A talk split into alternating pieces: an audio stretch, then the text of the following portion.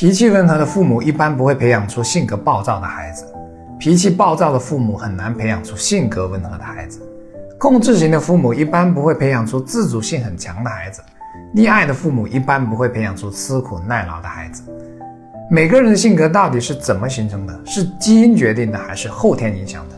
这个视频的信息量较大，建议头脑保持在线。关于一个人的性格发展，心理学经过了六个阶段的探索。总体来说，就是从基因决定论到环境决定论，再到人与他人之间的互动学习论。这里的他人包括群体和社会环境，社会包括家庭。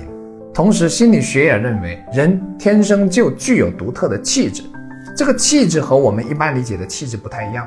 我们在这里把它当成特质。每个人的特质生来就不一样，包括同父同母的兄弟姐妹都会存在差异。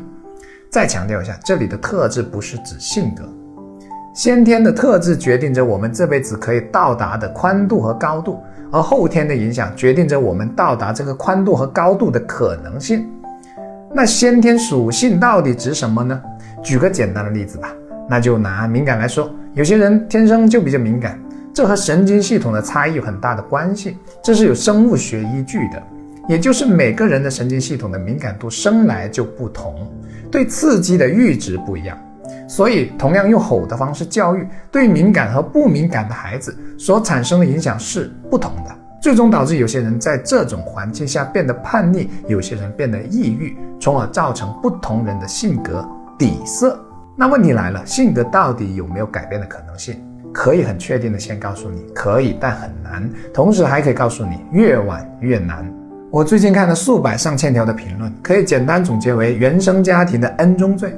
可想必很少人想过这样一个问题：正因为导致我们今天这样的性格的因素和家庭有很大的关系，所以我们才有改变的可能性。不明白？不明白，请继续。相对原生家庭，我们成年人都已经是独立的个体，和你的原生家庭可以没有关系。注意我的用词，可以，这是一种选择。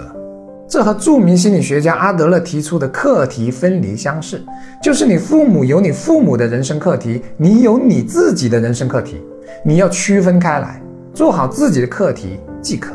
不是说你父母怎么样，你就只能怎么样，因为这里有调试的空间存在，只是被你的自动化反应，又或者被你的自我暗示给忽略了。很多人都说我现在这样都是因为我的父母，但你是否想过？这可能只是你不去改变的借口而已。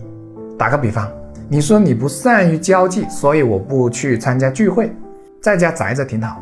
从表面上看，你是以自己不善于交际为由而决定不去参加聚会。可是你稍微深挖一下，你就很容易发现这里面可能是自卑情节在作祟。再进一步深挖，你会将这种自卑情节归于你的原生家庭，于是就出现无数可以找的原因。比如我的父母从小到大都在打击我，所以我很自卑。再比如父母经常拿我和别人做比较，让我感觉自己总不如别人，所以很自卑。